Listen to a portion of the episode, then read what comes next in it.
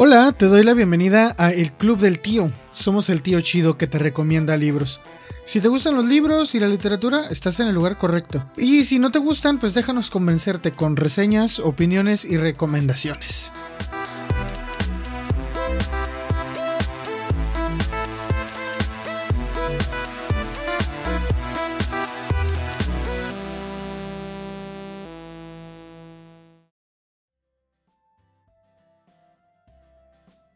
Hola, hola, te doy la bienvenida a donde sea y cuando sea que estés escuchando esto. Esto, por cierto, es el Club del Tío y yo soy el tío Isaac. Este podcast estará dedicado a una novela de ciencia ficción muy, muy realista que va un poco de la mano con algunos eventos que han estado ocurriendo recientemente. Eh, resulta que hace poco me puse como a buscar eh, cosas que hablaran sobre pues el fin del mundo, ¿no? algo así bien alegre, algo que hable sobre el fin de nuestros días. Y eh, además de, muchas cosas que hablan sobre guerras nucleares, eh, invasiones extraterrestres, algo de lo más realista que he podido leer es esta novela a la que está, de la que vamos a hablar ahora hablamos sobre la sobrepoblación, o mejor dicho, la superpoblación mundial. La novela de la que te voy a hablar hoy, y de hecho pues ya lo sabes porque está en el título del podcast, se llama Hagan sitio, hagan sitio. Quizá no la conoces por este nombre, quizá la historia no te, no te es familiar por este nombre, pero eh, quizá a algunos lo recuerden más por el nombre de Soylent Green. Este fue el nombre que le pusieron a la película estadounidense en la cual adaptaron el libro en el año de 1973.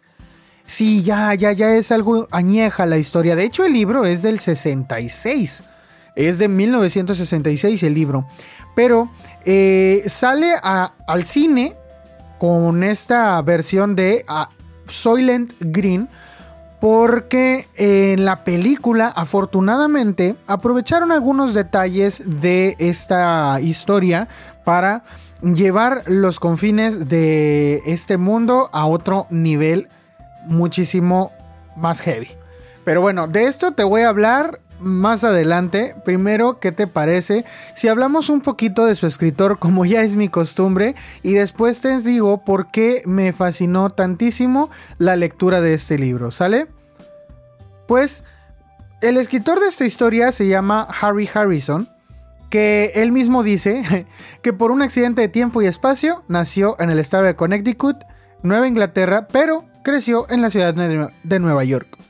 Su mamá era rusa, su abuela paterna era irlandesa, entonces eh, pues tuvo como que todas estas influencias no europeas eh, en su vida.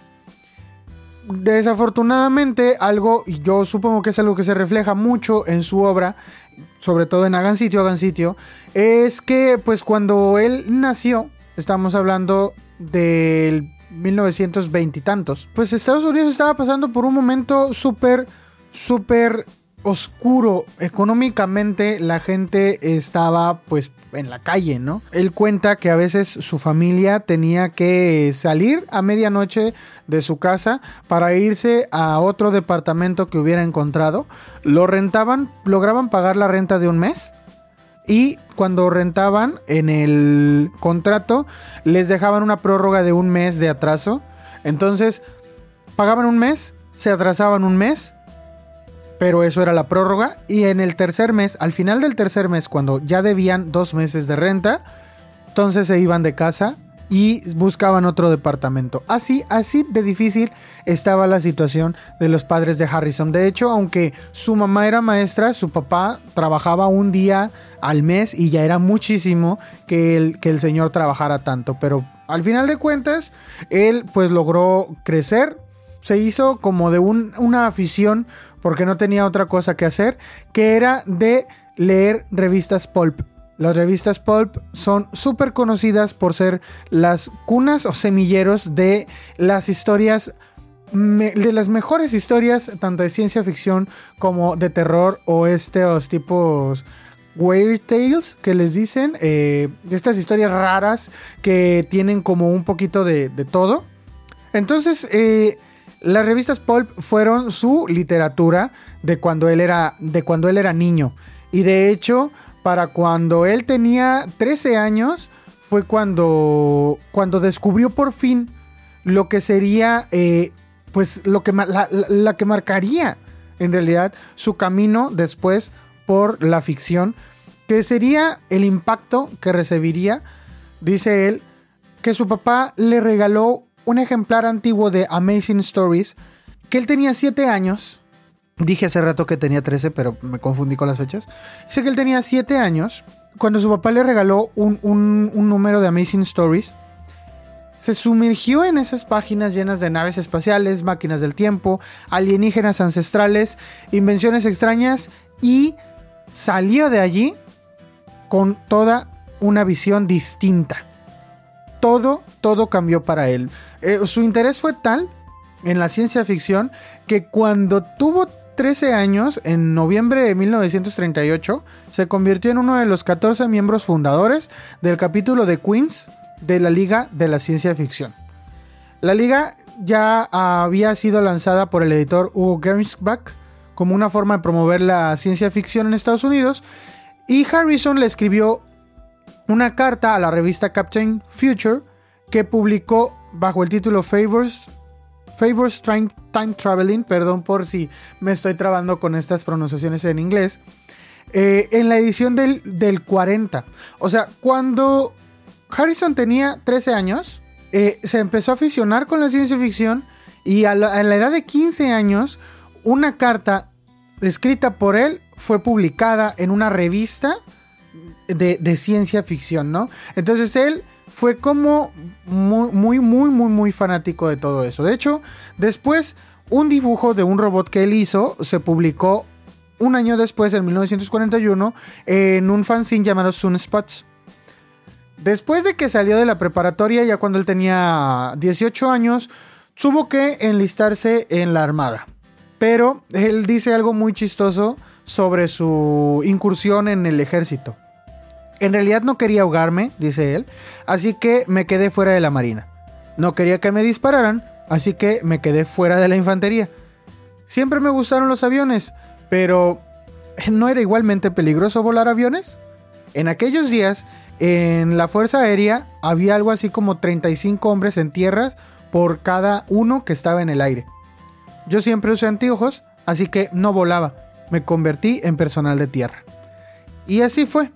Todo su tiempo en el ejército fue personal de tierra. Después lo movieron un rato y tuvo que disparar algunas veces en bases militares, pero en realidad nunca combatió, que yo sepa o que haya leído en alguna de sus biografías. Esta información, por cierto, la puedes corroborar en su página de internet harryharrison.com. Pero allí mismo la, una de las biografías, porque hay varias, dice que fue durante este tiempo que Harrison se interesó en el idioma universal Esperanto. Si no lo conocías, te recomiendo que lo cheques. El Esperanto es una idea genial. Es eh, ah, es como, como, ¿cómo te digo? El esperanto es la respuesta a todos los que queremos un idioma universal. ¿Qué es eso? Es un idioma tan sencillo, es muchísimo más sencillo que el inglés y que el español. Y sobre todo muchísimo más sencillo que cualquier eh, idioma oriental, sobre todo por la, por la fonética. Y el esperanto es, es muy muy fácil. De hecho, hay, libros en, los que te enseñan a, hablar esperanto, pero con poquitas lecciones. O sea, viendo un par de videos ya empiezas a poder hablar en esperanto. Harry Harrison era uno de los más grandes defensores del esperanto como la lengua universal de nuestro planeta en vez del inglés. Desafortunadamente, pues no hemos podido pasar del inglés por el poder económico que tiene Estados Unidos, sobre todo, e Inglaterra, pero el Esperanto, la verdad, para mí es una, una muy, muy buena opción. Fue creado para eso. En fin, Harry Harrison conoce el Esperanto y se, ah, se mete mucho en esto, ¿no? Y esta es una, una coma, perdón, un paréntesis que yo quería meter porque a mí la verdad me parece genial que una persona que habla, que incursiona en la ciencia ficción, se preocupe tanto como por esto, esta idea del idioma universal, que pues si tú te vas a cualquier otro planeta en una historia de ciencia ficción, en los planetas no hablan dialectos, hablan idiomas en todo el planeta. Y, y si tú vienes a la Tierra, no hay un, idioma universal. Y quizá el idioma que más se habla sea el chino mandarín, porque hay muchísimos chinos. El idioma que más se ha extendido es el inglés por el poder económico, pero aún así, caigas donde caigas, no todo el mundo habla inglés. El esperanto sería la respuesta a todos nuestros problemas si algún extraterrestre viene, ¿no? Pero bueno, fuera de este paréntesis, resulta que Harrison empieza, pues después de que sale del ejército, se queda como que medio perdido. Su impresión del ejército, la verdad es que pues no fue nada buena. Después, en sus historias, por ejemplo, de Bill, el héroe galáctico, eh, deja claro sus puntos de vista sobre esta mezcla de sadismo y autoridad incuestionable, la brutalidad, el racismo, la intolerancia, la vulgaridad eh, de, toda, de toda esta sociedad, ¿no? Del ejército. Ah, siempre, pues estas cosas con la intolerancia y, las muertes de los enemigos, pues sí, todo esto lo pone eh, esta historia, estas historias que escribió sobre Bill, el héroe, galáctico. Entonces ahí, ahí nos deja claro Harry Harrison cuál era su opinión sobre el ejército. Cuando salió, comienza un curso de arte en Hunter College y de allí se empieza a, hacer mucho de dibujar. Como te recuerdo, ya había mandado él, ya hacía sus dibujos. De hecho, uno de esos dibujos ya había salido en una revista, su, uno de sus primeros trabajos publicados. Y eh, entonces allí viene y se hace de un amigo que se llamaba Wallace Wood. Y Wallace Wood y Harry Harrison hacen juntos como una colaboración para dibujar para varias revistas de cómics. Y de estas revistas Pulp también escribían, recibían guiones y entonces hacían ilustraciones para pasar esas historias a los cómics. Fue tal el trabajo que Harry Harrison empezó a tener en este ambiente que él pudo entrar por fin al Hydra Club. El Hydra Club es un, un club de escritores de la talla de Asimov. O sea, Asimov, Frederick Brown, Theodore Sturgeon, Lester del Rey. Eh, muchos, muchos nombres que a lo mejor ahorita no nos suenan, pero que son o sea, son las bases. Y quizá el, el más mainstream es Isaac Asimov, pero que, tienes que tomar en cuenta, tú que estás escuchando esto, que Harry Harrison eh, se codeaba con él y con personas de la misma de la misma altura, o sea, del mismo calibre que Asimov. Solamente que las historias de Asimov quizá han pasado más a perpetuidad por por asuntos editoriales y todo esto, ¿no? Pero eh, todo, o sea, pertenecer al Hydra Club era, o sea, algo, algo a tomar en cuenta. Fue más o menos por ahí de los años 50 en donde se casa con una, con una mujer que había, que había conocido por ahí que era diseñadora de vestuario. Eh, se casan y ella renuncia a su carrera para cuidar, pues, como era lo más común en aquellos momentos. Eh, ella cuida a los hijos y la casa y él trabaja. Pero él trabaja, deja de trabajar con su amigo Wally y ya no está con los cómics. Entonces, ya no está en los cómics. ¿Por qué? Porque de repente en Estados Unidos empezaron a hacer una campaña en contra de los cómics en los años 50 que decían que los cómics se dañaban la mente. Ya saben, lo mismo que han dicho con todo, lo mismo que dijeron con la tele, lo mismo que han dicho con la música, lo mismo que han dicho con la computadora. Es lo mismo y los videojuegos. Es lo mismo que dijeron de los cómics en su momento. Entonces eh, se le empezó a acabar el trabajo. Pero él para, para esa década siguió escribiendo historias de ciencia ficción y siguió codeándose, ¿no? Con todas estas personas del Hydra Club. Y como no podía escribir, no podía vivir, de hecho, no podía, pues no tenía mucho dinero. No podía vivir muy bien en Estados Unidos, digamos, con el dinero que tenía, sobre todo no en Nueva York donde sabemos que siempre ha, habido, de hecho ahorita es carísimo vivir en Nueva York, pero en esos tiempos ya lo era.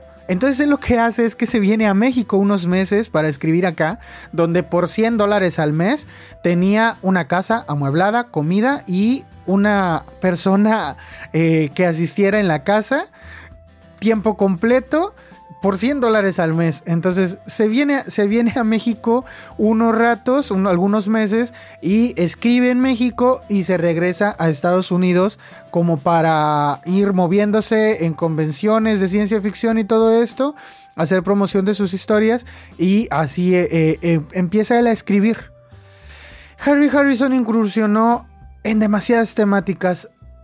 quizá lo más llamativo de él es esta historia que te digo de Billy, el, héroe galáctico, Bill, el héroe galáctico, y también la rata de acero inoxidable, que es como un... Es como un antihéroe este tipo. Eh, tiene como estas, estas historias muy, muy ciencia ficcionarias, pero la, la historia quizá es la historia más conocida de Harry Harrison, Make Room, Make Room, que en español es Hagan sitio, hagan sitio que habla sobre los peligros de la superpoblación, el consumo excesivo de los bienes, la contaminación y todo lo que viene relacionado con esto. Esta historia es de la que te voy a hablar ahora. ¿Qué te puedo decir de hagan sitio, hagan sitio? O no sé si a ti te ha pasado que vas a la escuela, al trabajo o vas a la oficina, pero tienes que salir muy temprano porque te subes al metro, te subes a la buseta, al autobús, a... no sé, te subes pero está llenísimo y no cabes, pero tienes que irte porque se te va a hacer tarde, entras a las 8 y faltan 20 minutos y... ¿Y qué dices? Córrense un poquito para atrás, ¿no? Háganme sitio. De eso se trata, hagan sitio, hagan sitio. Estamos en la ciudad de Nueva York, en el año 1999, te recuerdo que esta historia se escribió en el 66, eh, unos veintitantos, treinta y tantos años antes del 99, pero el escritor, la idea de ese momento aunque en la ciencia ficción se estaban escribiendo muchas historias de bombas nucleares extraterrestres que, que invaden la Tierra y acaban con la humanidad, eh, todos estos eventos catastróficos que acaban, acaban literal con toda la vida en el planeta, Harry Harrison toma una idea que era, eh, fueron las declaraciones de algunos expertos, antropólogos y demás, que decían que para el año 2000, estamos hablando del 66, decían que para el año 2000 la población mundial se iba a duplicar. O sea, como por arte de magia, ya íbamos a ser el doble de personas en más o menos unos 30 años.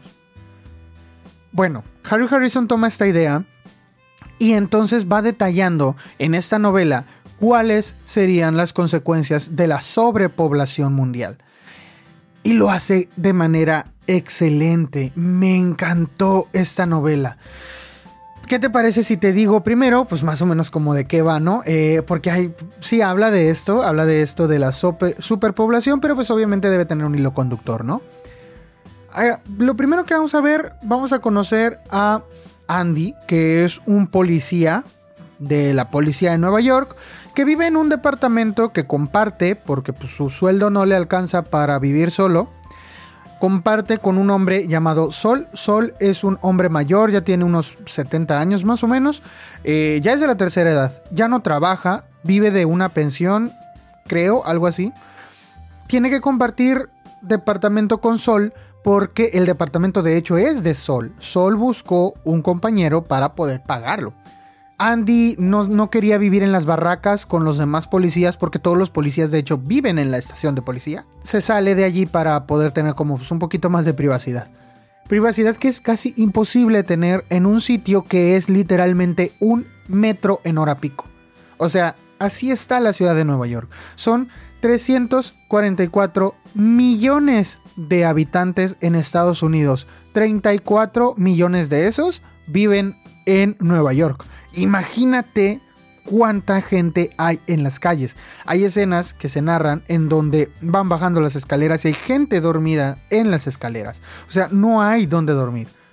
No hay donde vivir, no hay, o sea, hay gente que vive en coches, en estacionamientos. Es más, las calles son estacionamientos porque no hay dónde vivir y no hay dónde moverse porque hay demasiada gente en las calles. En fin, Andy es un policía y de repente eh, le asignan un caso, el caso de un tipo muy rico de la ciudad que vivía en la zona rica de la ciudad que lo asesinaron de un trancazo en la cabeza. También vamos a ver al mismo tiempo, o mejor dicho, pues como estas historias intercaladas, vamos a ir conociendo a un chico, un adolescente que se llama Billy Chunk. Este es un personaje súper secundario, pero tenemos que ver la historia de Billy Chunk. Porque él es un adolescente que tiene problemas pues para conseguir comida. Pero de repente como que anda buscando trabajos y eso, uno de los trabajos que consigue es de mensajero y siendo mensajero, Billy, ah, por una serie de situaciones que ocurren, termina matando a un hombre. Este hombre es el mismo hombre del que hay que investigar el asesinato. Resulta que este hombre conocía a gente muy poderosa, obviamente, porque es un millonario, o sea, es una persona para que te pongas, para que para que puedas visualizarlo, él tiene agua corriente en su casa. O sea, bueno, no, solo tiene agua corriente en su casa, él puede comprar carne para comer.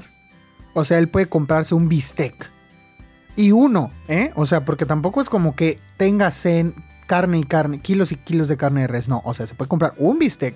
Hay una, hay una parte de la historia en donde Shirley, Shirley, algo así creo que se llama, es una chica que vive con este hombre. Ella sale y va al, mercado a comprar pues lo que todo mundo compra. Sobre todo van por agua la gente en aquellos... El agua está racionada, la comida está racionada. De hecho lo que comen en esos momentos eh, son como unas galletitas nutricionales. Y pues nada más las revuelven con agua y eso a cucharadas. Es casi básicamente lo que comen. Si acaso algo de vegetales, carne, es imposible comerla y agua. Agua, tienen que ir por agua todos los días. Todos, todos los días, todos los días.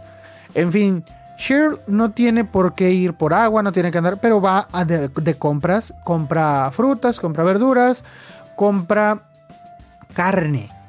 Y cuando Shirley regresa a, a, su casa con Big Mike, que así se llamaba el tipo, lo encuentra muerto. Y se da cuenta de que pues ya, ya no puede, ya no puede seguir viviendo allí. Shirl es una chica que pues eh, era de escasos recursos y se hizo novia de Big Mike pues para tener una mejor calidad de vida. De hecho en la historia vamos a ver cómo después de vivir con Big Mike se muda a casa se muda a casa de Andy para vivir con él y con Sol y entonces ayuda un poco con las tareas domésticas. El punto es que Andy Andy tiene que empezar a investigar o, sea, obviamente ya nosotros, nosotros ya sabemos que fue Billy Chunk el que mató a Big Mike. Nosotros ya sabemos eso desde el principio, desde, desde las primeras páginas. O sea, no pasan ni 50 páginas y tú ya sabes quién mató a Big Mike. El asunto aquí es que esta novela eh, va, va, mostrándote eh, mediante la investigación policíaca que hace Andy cuáles son las consecuencias de la superpoblación en una ciudad como Nueva York. Las descripciones de todos los eventos, de las circunstancias, la cantidad enorme de gente que hay en ciertas manifestaciones, la precariedad de la vida, todas estas descripciones abundan. Este es el propósito del autor. El propósito es llevarte al, máximo terror y desencanto de la idea de que seamos muchos hay infinidad de personas. Es que se describe con tanto, con tanta viveza. Eh, ahí sí, me encantó cómo describía el autor todo esto. Lo importante en realidad no es llegar a, a ver quién fue o qué tanto, no.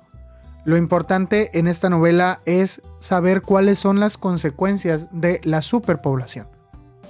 Ahora, de esto va, de esto va la novela y me gusta mucho todo el tema me encantó la manera en que lo tomó. Me, los personajes, la verdad es que tiene unas escenas sumamente, sumamente sentimentales. Hay algunas eh, descripciones de la precariedad de la vida que en realidad te hacen pensar en algunas personas que yo sé, yo sé que hay algunas personas que viven de ese modo ya, ahorita.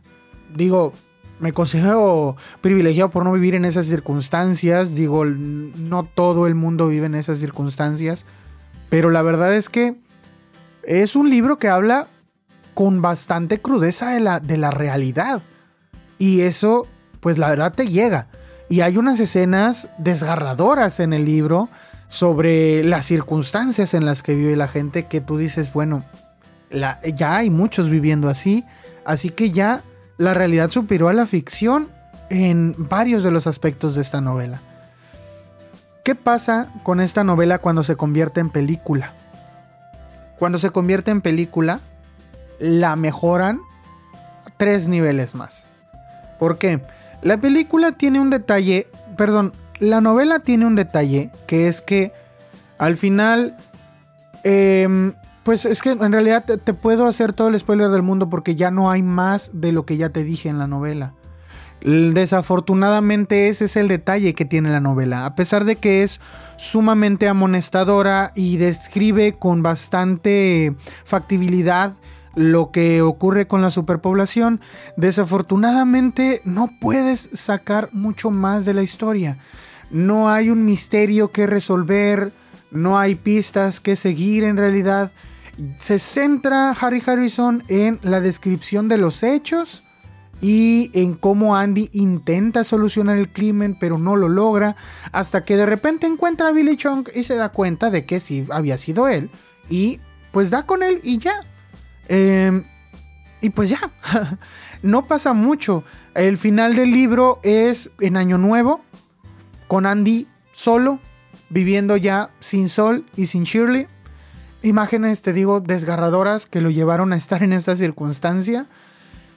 Vale la pena que lo leas por eso, para que veas lo desgarrador que es vivir en, una sociedad con tal cantidad de personas alrededor. En fin, pues hasta allí es el libro, no hay mucho más. Entonces yo me preguntaba si la película sería igual y resulta que la película es mil veces mejor sobre todo por el final. Puedo decir, puedo decir que a partir de aquí quizá eh, la película se toma algunas licencias porque para empezar empiezan a abordar algunas ideas sueltas que dejó el libro. Por ejemplo, cuando hablamos de que la gente come solamente unas galletitas, hay Soylent amarillo y Soylent rojo, si no, si no me equivoco. Y este Soylent es como la marca, ¿no? La marca es la marca como quien, no sé, Sabritas, Lala, el Kellogg's, no sé. Eh, entonces, ellos se supone que sacan proteína animal o proteína vegetal, dependiendo del color del, Soylent, es eso. Pues tú te, tienes que comer esas galletitas y eso se supone que es toda la comida que tú necesitas. El gobierno te da ciertos vales para que tú vayas al mercado y los intercambies por comida, por Soylent, porque no puedes comprar otra cosa.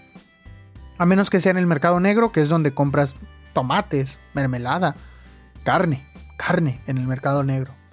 Entonces, lo que va pasando en la película es que aparte de que te muestra las escenas tal cual del libro, las escenas crudas de gente siendo recogida de las calles por excavadoras o por, por tascabos, eh, siendo arrojados a, como, como, si fueran, como si fueran basura en la calle, siendo arrojados a la parte de atrás de un camión. Eh, también, o sea, te muestra toda esta crudeza que describe el libro, la, la muestra tal cual en la película. O sea, las escenas ya se pasan al plano real. Pero además de esto, hay, hay, otra, hay, hay otras cosas porque utilizan el asesinato de Big Mike para hablarnos de una intriga detrás de la empresa que hace el Soylent. Entonces vamos a ver cómo Sol, además de cumplir con las, em, pues las cosas del hogar, digamos, Sol es como un erudito en el libro, también lo es, como que le gusta mucho leer, tiene sus libros y todo. Y entonces resulta que Sol empieza a hacer una investigación sobre cosas de la compañía para ayudarle a Andy a resolver el crimen, el crimen, perdón. Entonces quiere ayudarle a Andy a resolver el crimen de lo que está pasando con, pues sí, de lo que pasó con Big Mike porque lo mataron y todo. Y resulta que da con una verdad que pues no, no sabemos cómo, cómo tomarla. No sabemos cuál sea esa verdad. Se mantiene en secreto durante mucho tiempo. Hasta que de pronto resulta que, pues bueno, en esa, en esa ciudad, eh, uno de los temas que, que aborda la película que no aborda el libro es la eutanasia. Resulta que en, este mundo hipotético en el que vivimos en el año 2022, en un Nueva York con 35 millones de habitantes, eh, existe la posibilidad de que tú te anotes, entres a un edificio enorme, das tus datos, das algunas preferencias y todo eso, y te ofreces para una eutanasia. Ah, o sea, ya, ya ya cuando llegamos a eso, ya para cuando llegamos a este punto en el que Sol descubre un secreto, un secreto terrible, parece que es terrible, de hecho está como en una sociedad de personas que saben ese secreto y no le quieren decir, pero termina él descubriéndolo, como que llega a sus propias conjeturas.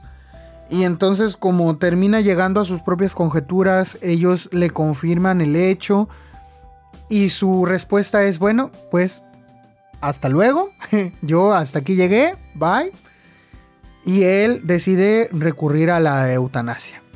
Se va a este lugar y Andy lo persigue. Andy no quiere que tome esta decisión, pero antes, antes de que Sol parta definitivamente, Sol le dice a Andy cuál es ese secreto. El secreto es un voladero de sesos. No había como muchas muchas cosas que te dijeran hasta ese momento qué es lo que, qué es lo que está pasando, cuál es el secreto que hay detrás de, la empresa, qué es lo que están ocultando que la gente no sería capaz de, de procesar. Y de allí en adelante, ya la película ya se está acercando al final, o sea, son, es la última media hora de la película y, ya estás llegando, llegas a ese punto en donde Sol le, le susurra a los oídos ese secreto a Andy y ¡pum! Empieza a explotar todo. Andy empieza a dar con la, la bueno, pues empieza a tirar de un hilo, empieza a, ir y perseguir eh, gente y empieza a, recorrer lugares de la ciudad que no había recorrido antes y se da cuenta de lo terrible de ese secreto. Vale muchísimo la pena que te esfuerces por leer el libro. Yo sé que está inconseguible, aunque lo puedes conseguir por vías alternativas a las, a las ortodoxas, porque pues en realidad no hay ninguna, ahorita no hay ninguna editorial que se esté preocupando por traer Soylent Green a, perdón, por traer Hagan Sitio, Hagan Sitio en papel. Hay algunas ediciones súper viejísimas de cuando salió la película, estamos hablando de 1973. Eh, hay, hay, algunas ediciones de los 70 en español de este libro, pero pues yo en realidad pues, tuve, te digo, que recurrir a, métodos alternativos para poder leer el libro. No me arrepiento de haberlo leído, aunque el final, te digo, el final es muy desesperanzador.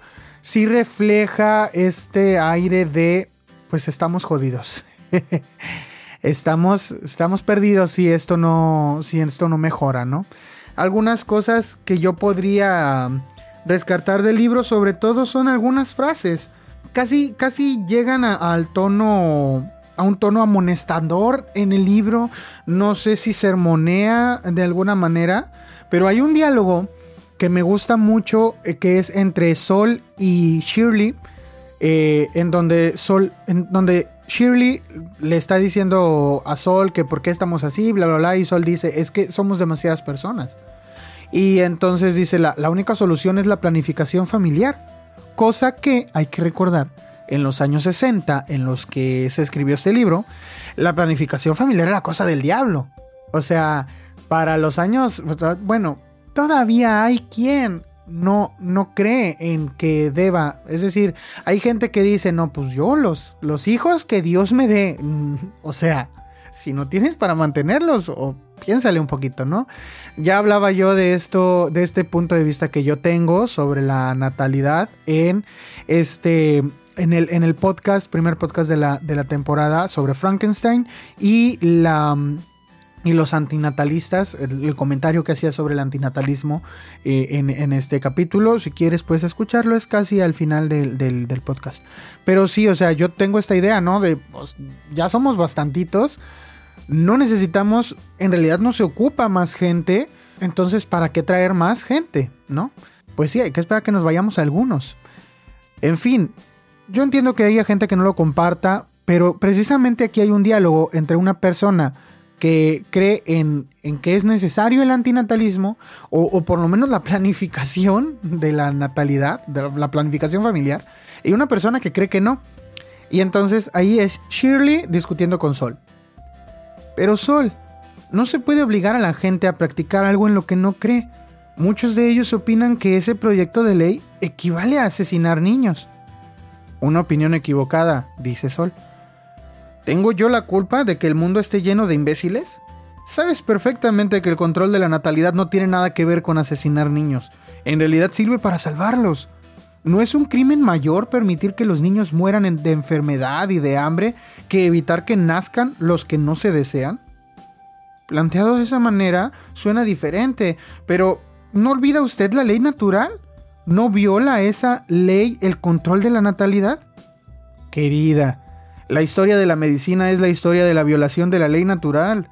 En la iglesia, y eso incluye a los protestantes lo mismo que a los católicos, algunos trataron de impedir el uso de anestésicos porque era una ley natural que la mujer pariera con dolor. Y era una ley natural que la gente muriera de enfermedad y era una ley natural que el cuerpo no fuera sajado por el bisturí y reparado. Existió incluso un individuo llamado Bruno que murió ajusticiado en la hoguera porque no creía en la verdad absoluta ni en leyes naturales como esas. Hubo una época en la que todo iba contra la ley natural y ahora el control de la natalidad ha venido a unirse al resto, porque todos nuestros problemas actuales proceden del hecho de que hay demasiada gente en el mundo. Es demasiado simplista, Sol. Las cosas no son realmente blancas y negras sin más. Oh, sí, lo son. Lo que pasa es que nadie quiere admitirlo. Eso es todo. Mira, estamos viviendo en un mundo asqueroso y todos nuestros males tienen una sola causa, el exceso de población. Ahora bien, ¿cómo es posible que durante el 99% del tiempo que la gente ha estado viviendo en esta tierra no hayan existido nunca problemas de exceso de población? No lo sé. Nunca he pensado en ello. No eres la única. En fin, este diálogo para mí resume en general la idea del libro. La idea del libro es esa, ponerte a pensar sobre qué es lo que debería de pasar. Y qué es lo, cuál es el futuro que nos, o sea, la película tiene un nombre muy claro, el destino nos va a alcanzar y en algunos lugares ya nos está alcanzando. Y honestamente, para mí es un tema, es un tema muy, muy interesante. Hay otra frase eh, del libro que la verdad creo que todavía abstrae un poco todo este mensaje y es muy sencilla. En una época tuvimos el mundo entero en nuestras manos, pero nos lo comimos y lo quemamos. Uf. Bueno, ahora, para quien para quien quiera leer el libro, ver la película, yo se las recomiendo, aunque tengan que hacerlo por vías alternas, porque tampoco encuentro la película en ningún lugar de streaming. O sea, no, no está. O sea, yo la tuve que conseguir de otros modos porque en, en, streaming Google te da la opción de verlo en HBO Max y no está en HBO Max. No sé si en México no esté, pero en otro país sí. No tengo idea. Pero no, no lo encontré en, alguna, en algún lugar de streaming, entonces tuve que buscarla de otro modo. Pero te recomiendo que la veas, te recomiendo que leas el libro, o que si lo encuentras por ahí en alguna biblioteca o así, eh, pues sí, qué bueno que lo puedas encontrar en papel. Y hasta aquí sería la reseña sin spoilers. Si tú quieres saber ¿Cuál es el verdadero final de la película y por qué? Este final me parece tan extraordinario. Vas a escuchar lo que resta del capítulo. Y te digo, si ya no quieres escuchar un spoiler, o sea, el, el spoiler, eh, pues hasta aquí. Muchas gracias por escucharme. Nos vemos la siguiente vez que le piques play. Y pues nada, hasta luego. Ahora tú si te quedaste.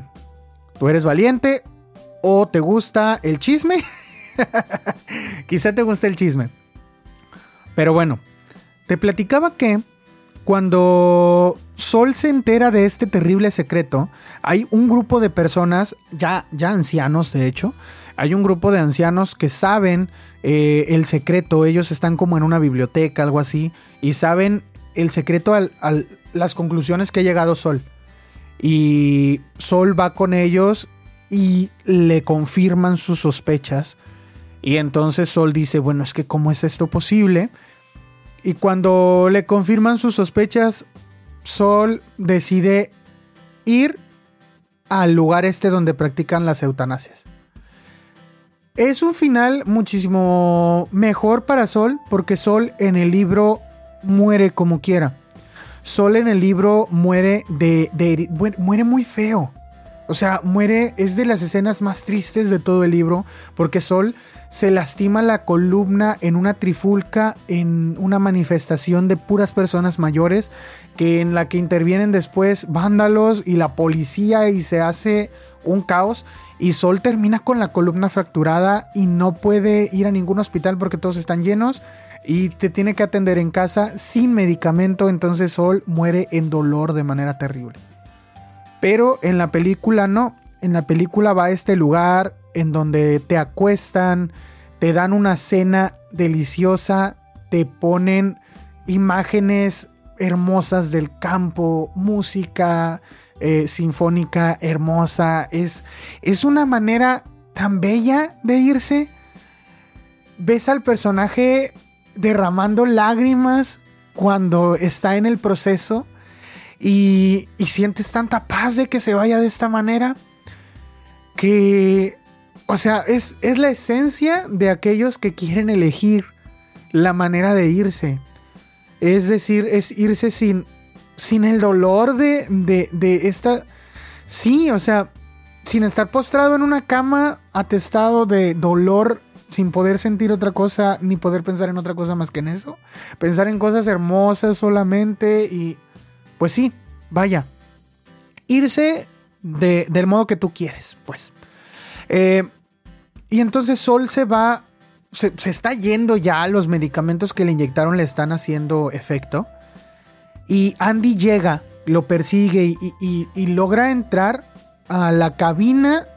No, no logra entrar al lugar en donde él está, sino a una cabina de control en donde, en donde le pueden hablar mediante...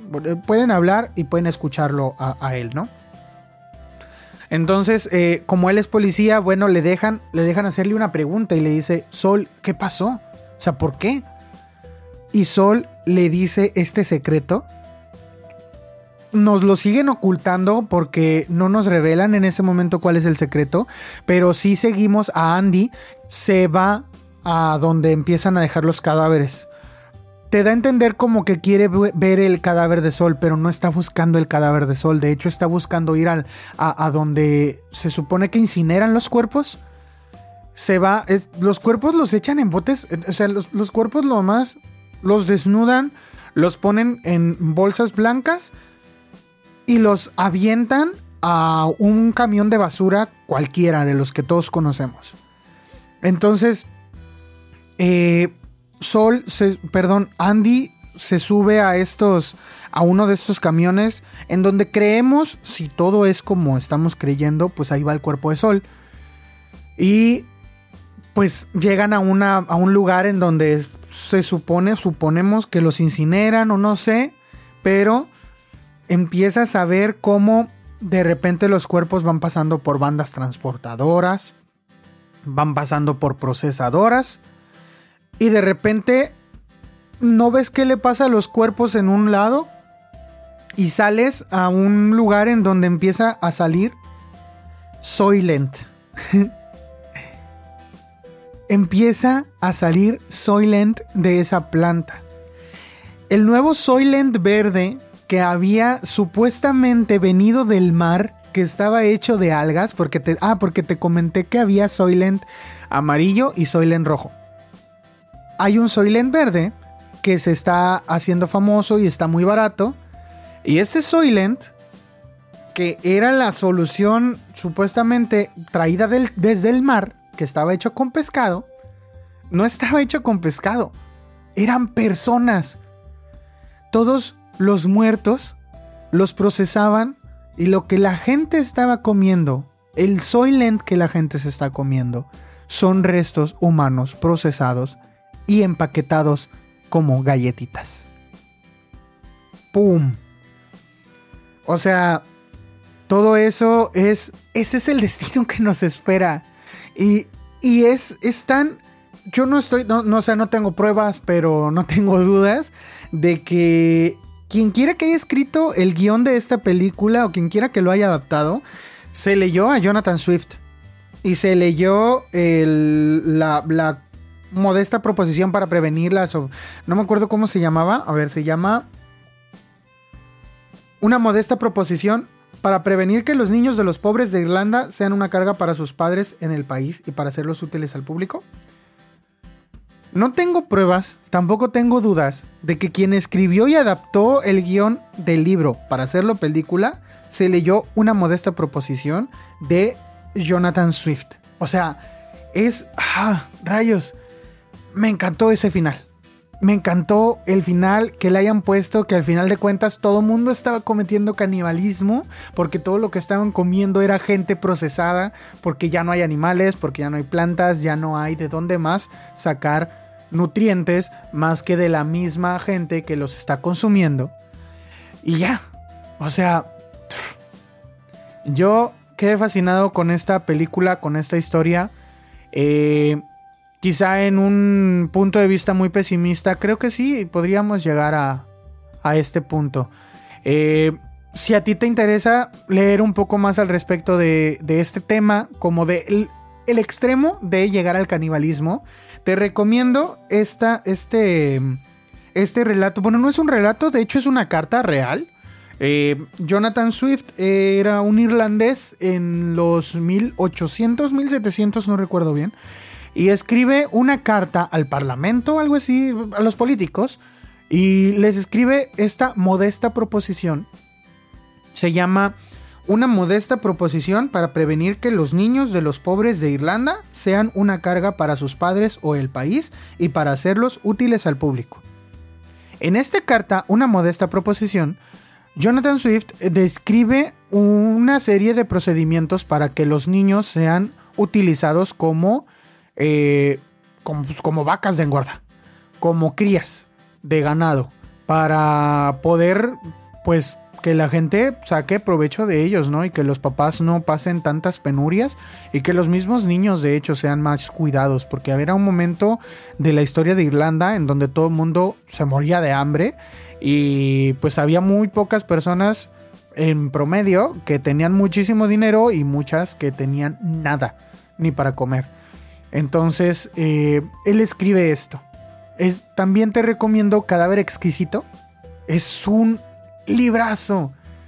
Y allí sí, desde el principio sabes que se está tratando de canibalismo porque es un lugar en donde no hay ni un solo animal, ya no hay ni uno solo, no hay otra carne que no sea humana. Y te habla de cómo procesan la carne humana.